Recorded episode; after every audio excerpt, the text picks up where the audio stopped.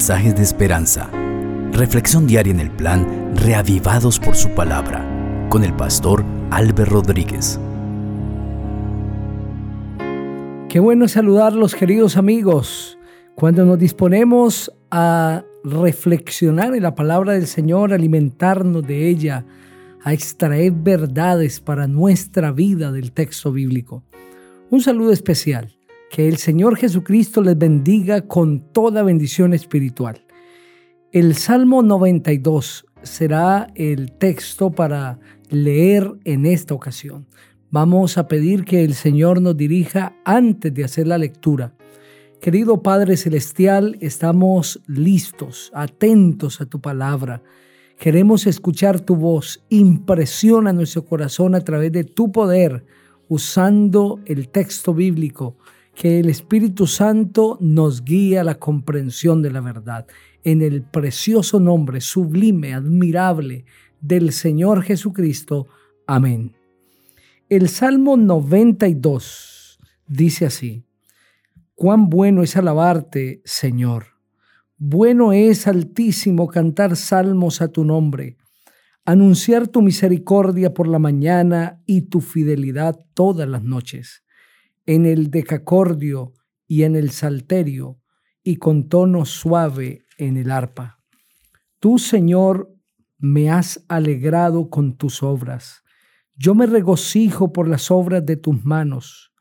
Muy grandes son tus obras, Señor y muy profundos tus pensamientos.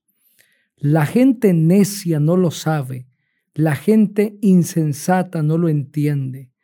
Si los impíos brotan como la hierba y todos los inicuos prosperan, es para ser destruidos para siempre. Pero tú, Señor, por siempre estás en las alturas. Bien puedo ver, Señor, a tus enemigos Bien puedo ver que tus enemigos perecerán, que todos los malvados serán esparcidos. Pero tú me darás las fuerzas del búfalo y me ungirás con aceite fresco.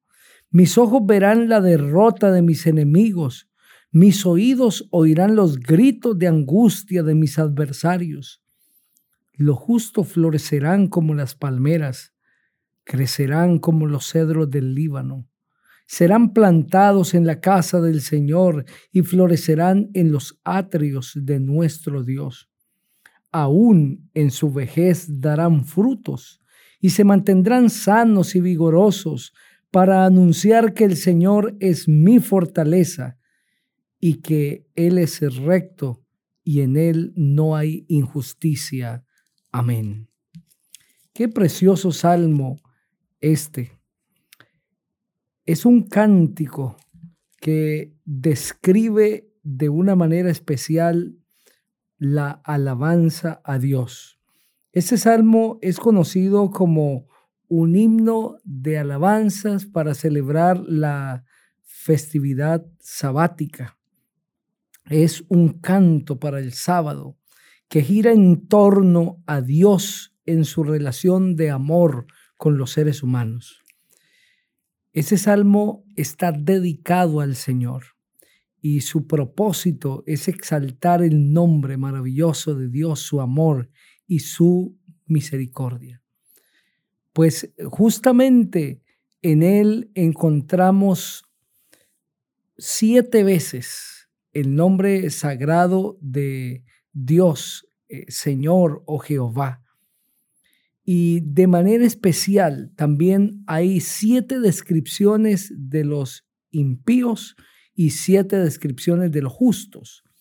Las descripciones de los impíos las encontramos entre los versos 6 al 9 y de los justos de los versos 12 al 15. En él se expresa una profunda gratitud a Dios por su presencia, por habernos creado, por su fidelidad y por muchas otras bendiciones. A través de este lindo salmo, el salmista alaba el amor y la fidelidad de Dios. Siempre será bueno expresar gratitud y de una manera especial la gratitud a nuestro Dios. Cuando hacemos de nuestra primera labor la gratitud a Dios, nuestro acercamiento al Señor una vez nos despertamos dándole gracias a Dios, eso traerá salud al corazón y bienestar para el alma. En este lindo salmo, nosotros eh, vemos la intención del salmista y el gozo de alabar a Dios en el verso 1 cuando expresa cuán bueno es alabarte, Señor. Bueno es, altísimo, cantar salmos a tu nombre. El salmista recibía una experiencia especial cada vez que alababa a Dios, experimentaba el gozo y la felicidad de estar en la presencia de Dios. Nadie que alabe a Dios tendrá una experiencia diferente. Todos tendremos una experiencia de gozo, de alegría, de felicidad que brotará de nuestro corazón. Pero en él también encontramos una reprensión para los impíos. Y en esas siete referencias de los impíos, el verso 6 dice, el hombre necio no sabe y el insensato no entiende esto. Primera de Corintios, el capítulo 2, el versículo 14. Dios escribe a través de la pluma del apóstol Pablo que el hombre natural no puede entender las cosas espirituales, las cosas de Dios, porque éstas se han de entender espiritualmente. Y el Señor Jesucristo amplía este concepto de entender las cosas de Dios espiritualmente en el Santo Evangelio según San Juan, el capítulo 16, cuando expresó, y cuando venga el Espíritu de verdad, Él os guiará a toda verdad. Es el Espíritu Santo el que nos guía a la comprensión de la verdad. Es el Espíritu Santo el que nos guía a entender el mensaje y la voluntad divinas expresadas en su palabra.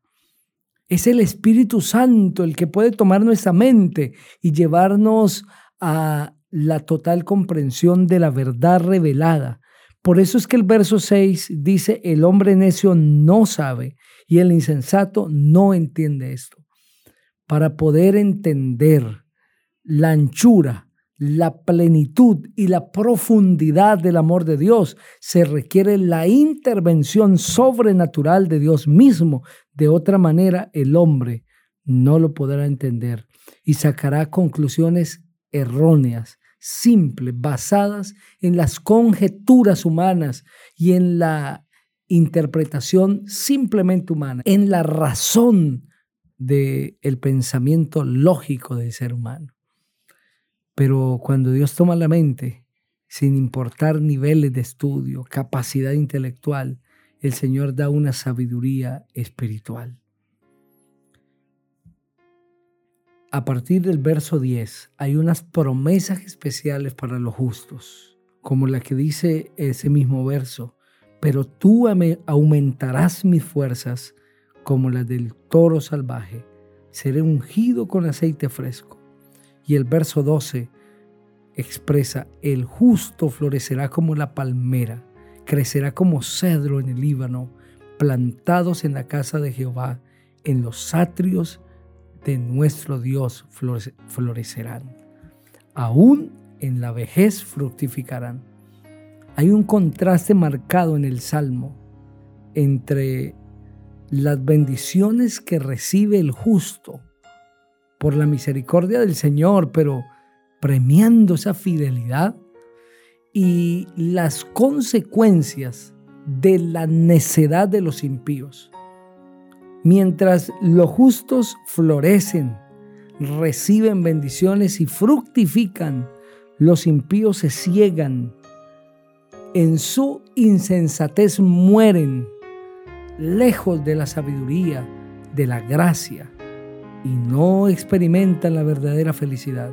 Hoy, querido amigo, tú debes escoger si quieres vivir como justo y florecer como la palmera y fructificar o quieres vivir como el necio, yendo por el camino de la perdición. Elige hoy el camino del bien, el de la vida, para que vivas tú y tus descendientes. Ora conmigo, Padre, muchas gracias por este lindo mensaje. Que cada persona que lo ha escuchado reciba, Señor, tu gran bendición. En Cristo Jesús. Amén.